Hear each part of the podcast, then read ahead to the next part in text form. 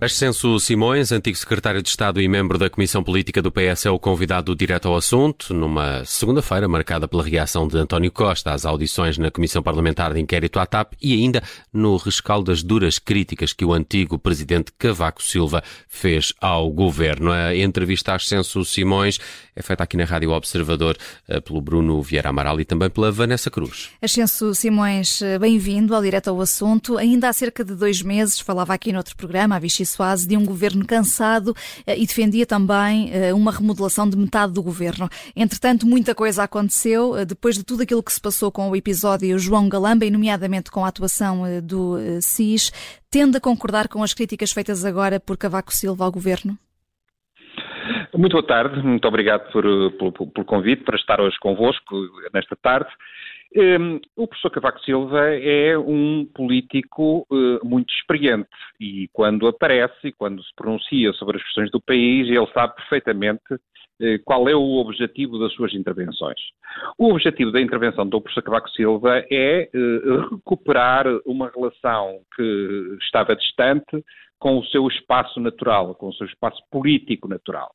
E, portanto, nos últimos tempos, ele fez até agora três intervenções neste período mais conturbado pós-eleições legislativas que, deu uma maioria, que deram uma maioria absoluta ao Partido Socialista, e eh, essas intervenções são sempre intervenções que promovem o debate no espaço do centro-direita e promovem a irritação no espaço do centro-esquerda.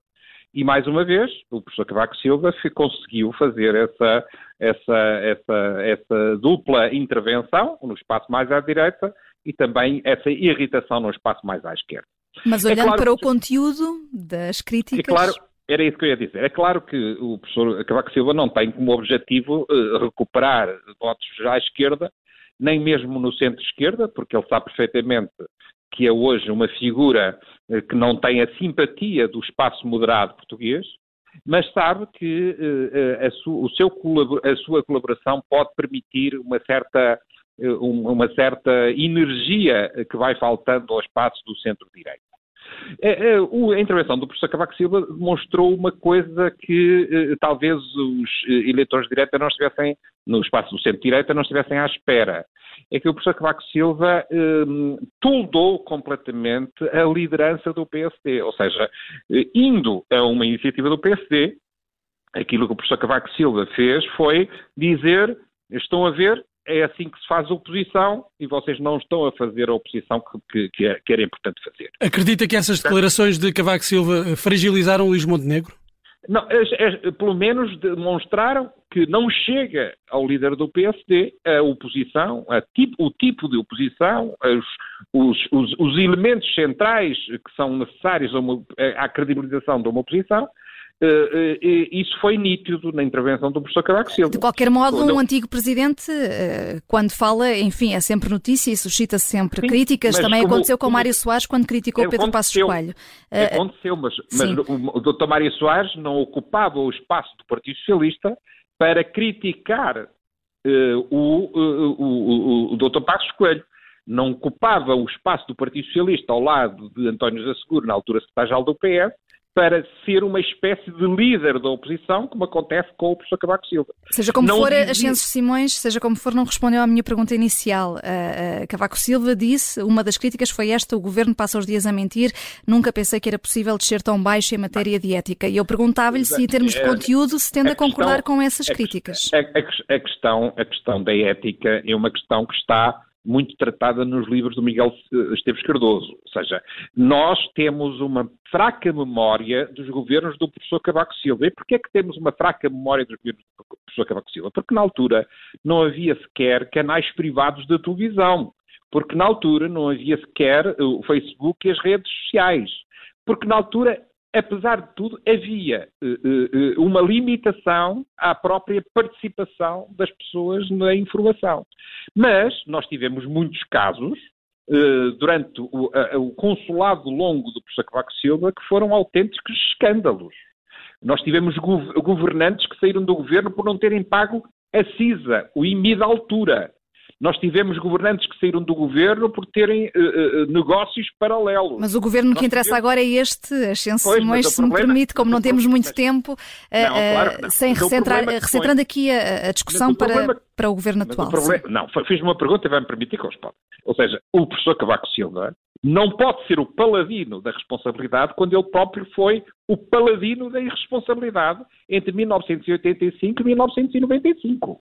Portanto, eh, essa questão, nós não podemos esquecermos do tempo em que as pessoas exerceram as próprias funções. Hum. Mas, mas, se nos abstrairmos, se nos abstrairmos... Veja, veja, o seguinte, veja o seguinte, o Sr. Professor Cavaco Silva disse uma coisa que, que, que, que, me fez admirar naquilo que ele estava a dizer. Diz ele, o doutor uh, Montenegro tem mais experiência, experiência, do que eu tinha quando fui eleito presidente do PSD. O professor Cavaco Silva foi ministro das Finanças do Sá Carneiro em 1980. O, professor, o, o, o doutor Montenegro nunca foi secretário de Estado de coisa nenhuma. Portanto, vamos falar de verdade sobre a política? Vamos verdade, falar a verdade sobre as declarações do professor Cavaco Silva? Quando há promenores tão relevantes que nos levam a acreditar que mesmo aquele discurso que ele estava a fazer não era um discurso verdadeiro. Portanto, eh, o professor Cavaco Silva teve sempre uma posição, que foi a posição de ser um político profissional, não sendo político, segundo ele. Uhum. E, portanto, tende a fazer um discurso que é um discurso uh, uh, uh, para além da política, mas que, no caso em concreto, fragiliza profundamente o próprio PSD. Hum. Mas se nos abstrairmos da figura de Cavaco Silva, reconhece alguma validade a algumas das críticas que foram feitas uh, pelo antigo presidente, nomeadamente de alguma fragilidade deste governo, algum desnorte até deste governo? Tá, vamos ver. Eu, eu, eu, o professor Cavaco Silva disse algumas coisas de forma diferente daquelas que eu próprio já tinha dito aqui na Rádio Observador. E que qualquer português mediano e atento também entende. O governo precisa de ganhar um novo ímpeto, precisa de ganhar uma nova energia, precisa de ganhar uma nova capacidade de ação. Portanto, isso aí ninguém contesta.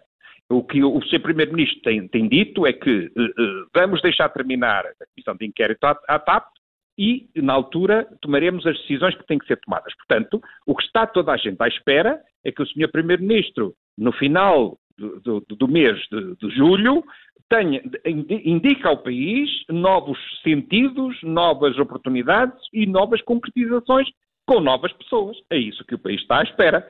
Não é preciso o professor Cavaco Silva vir dizer algumas das coisas que disse, num tom até bastante irritado, o que não é, não é propriamente uma, uma, uma praia do professor Cavaco Silva, hum, mas eh, isso os comentadores e muitos dirigentes do Partido Socialista também já o disseram. Portanto, eh, o Partido Socialista é um partido profundamente democrático e, portanto, tem, tem vozes que eh, não são as vozes irrelevantes daquela oposiçãozinha que existe dentro do Partido Socialista, mas são vozes que, que veem o partido e o país para além das questões internas do Partido Socialista e que indicam que é necessário uma nova, uma nova atitude e um novo tempo. E hum. isso é, é, é, está à vista, é necessário, é, é urgente.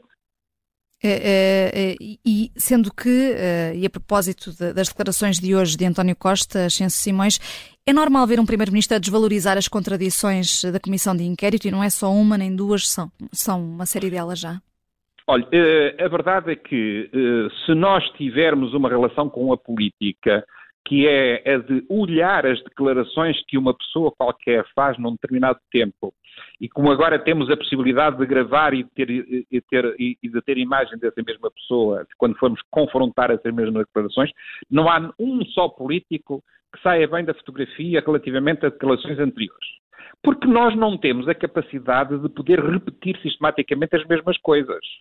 Isso, não, isso pode, pode ser um robô, pode ser alguém dotado de uma inteligência artificial, mas não, pode, não é homem. O homem não nasceu para repetir as mesmas coisas incessantemente. E, portanto, pode haver coisas que foram ditas a mais ou a menos a cada tempo.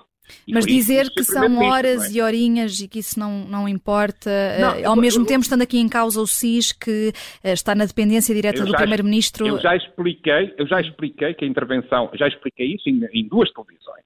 Eu fui membro do Conselho Superior de Informações e aquilo que aconteceu com a participação do SIS é aquilo que compete ao, ao, ao, à estrutura de, das secretas portuguesas, como compete à estrutura das secretas de qualquer país democrático.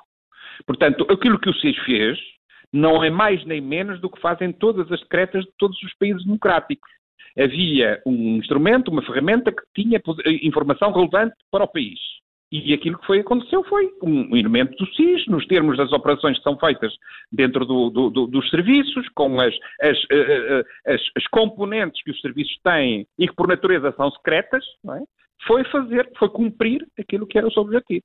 Hum. A seguir a isso, interveio a polícia, a quem compete fazer a investigação complementar, que foi a Polícia Judiciária, que apresentou ao Ministério Público um plano de ação, o Ministério Público aprovou e, portanto, agora há uma, uma investigação em torno das questões complementares a essa recuperação do, hum. uh, do instrumento onde tinha a informação Mas o próprio, o próprio SIS não teria competências para exigir a entrega desse, desse aparelho. O próprio Primeiro-Ministro. A, é, é, a, questão, a, questão, é esta. Quando nós falamos em, em, em polícias secretas, nós temos que perceber que o modus o modus faciendi, é, é operação, o modus, o modus operandi dos serviços secretos são, por natureza, secretos. Aquilo que nós estamos a fazer é querer de, de, descodificar completamente a atuação dos serviços secretos, colocando-os na praça pública de uma forma a que eles não sejam todos secretos e, e ainda por cima desvalorizando a sua ação e retirando-a de um universo tão importante como é a salvaguarda de documentos para, o, para o, Estado português. Foi o próprio Primeiro-Ministro António Costa que disse hoje que uh, o que aconteceu só aconteceu porque houve uma entrega voluntária uh, do, do, do, computador. Bem, há uma coisa que é, que é verdade. O, o senhor que entregou, o, o doutor Frederico Pinheiro, que entregou o documento, o, o computador, não foi amarrado, não foi obrigado eh, a, a, a, a, sair da sua casa, não teve nenhuma, nenhuma ação eh, punitiva por ter saído da sua casa. E por Mas disse, entregue... disse que foi ameaçado. Essa história do ameaçado é, depende de quem ouve. Ou seja, o meu tom uh, tão invasivo em muitas das minhas intervenções pode ser entendido num determinado momento por alguém muito sensível como uma invasão, como, como uma ameaça. Mas isso não faz do meu discurso incisivo uma ameaça. Portanto, eh, eh, essas questões, principalmente em questões desta natureza que penalizam muito a ação governativa, penalizam até muito os portugueses que não gostariam de ver este tipo de, de, de, de casos eh, na praça pública, têm que ser vistos também na perspectiva de alguém que se está a defender perante uma circunstância ter ido buscar um, um, um computador que tinha matéria classificada. Portanto, não, não leva mal que alguém se defenda, o que acho é que devemos deixar de lado esse, esse, essa abordagem pessoal relativamente à entrega voluntária de um documento ou de um computador. Hum. Uh, uh, voltando aqui um bocadinho atrás, uh, Chance Simões, há pouco falava dessa expectativa que tem de que no final do verão António Costa. Não, não é, não é no final do verão, é não, ainda. portanto, é em julho, no final da, da Comissão de Inquérito, exatamente. que António Costa anuncia uma, uma remodelação, já não, tinha defendido. Não, é, essa, essa questão da remodelação é meramente instrumental. Sim. O país precisa de um sentido o país precisa de ter clareza de uh, apontar um rumo. Mas essa clareza não podia ter sido dada logo com António Costa a aceitar até a admissão de João Galamba, para Já começar? viu, então só lhe estou a dizer que a remodelação é meramente instrumental, agora está-me a falar da, da, da, da, substituição de João Galamba.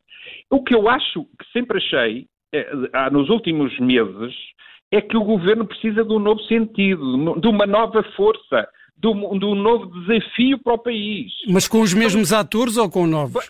Essa é que é a questão. Como se eu digo que metade do governo tem que ser substituído, é por isso que eu acho que essa nova força, esse novo desafio, esse novo sentido, precisa de novos atores ou de dos mesmos atores, dos mesmos, os atores que conhecemos hoje, noutras, noutras pastas ou, noutra, ou com um enquadramento diferente. E o PS Portanto, tem essa capacidade de atrair uh, novas pessoas? Partido, os partidos grandes, o PS e o PSD, têm a capacidade de se munir de pessoas que são que, para construírem vários governos. Essa ideia de que um, um, governo que está cansado e não consegue recrutar novas pessoas é uma ideia profundamente errada. Às vezes nós achamos que um académico, uma pessoa que ao longo de, de, décadas falou sobre um determinado tema vai ser um excelente ministro e depois não tem nenhuma capacidade para liderar a administração pública, que é para isso que existe um governo, um governante, é liderar um, um conjunto de departamentos do Estado para que a política do governo se possa concretizar. Portanto, aquilo que nós precisamos é de gente que concretize, de pessoas que tenham a capacidade de liderar as administrações públicas. E, na sua gente... opinião, onde é que o PS poderia ou deveria ir buscar esses, esses recursos? Dentro do partido ou fora? Não, não, não, a, a, filiação, a filiação do, do, eh, do, no, Partido Socialista é, é profundamente irrelevante, mas no seu espaço político ou seja, no espaço da esquerda hum. democrática, no espaço, do, do espaço moderado que o país tem. Mas quando, quando se formou este governo, falou-se muito de uma composição muito política uh, do, do, do, governo. Uh, Mas se... veja, uh, veja o seguinte, por exemplo, quando nós dizemos ah, o senhor ministro da, da, da Administração Interna é, é um político. Bem, mas o, o senhor olha e vê que está a fazer um excelente mandato. Quando nós dizemos, ah, o doutor, o doutor Pizarro é um homem do aparelho, mas está bem, mas ele entrou e está a fazer um excelente mandato. Portanto, aquilo que nós precisamos é de um novo fôlego. Com, e, e, e, o doutor Pizarro entrou há meio ano e esse novo fôlego está à vista. Portanto, e, e, é alguém de dentro do partido. Os partidos grandes têm sempre soluções para a governação. Veja, o doutor Marques Mendes, quando passou de subsecretário de Estado a secretário de Estado e secretário de Estado a ministro, eh, eh, também era um homem do aparelho. E eu não tenho o, doutor Marques Mendes como incompetente nas funções que desempenhou como ministro. Portanto, vamos, vamos pôr alguma, uh, algum cuidado nas palavras quando dizemos que um governo já não tem capacidade de recrutamento. Um governo tem sempre capacidade de recrutamento quando tem um novo sentido, quando tem uma nova energia, quando tem uma, no, uma um reforçar dos grandes objetivos para o país.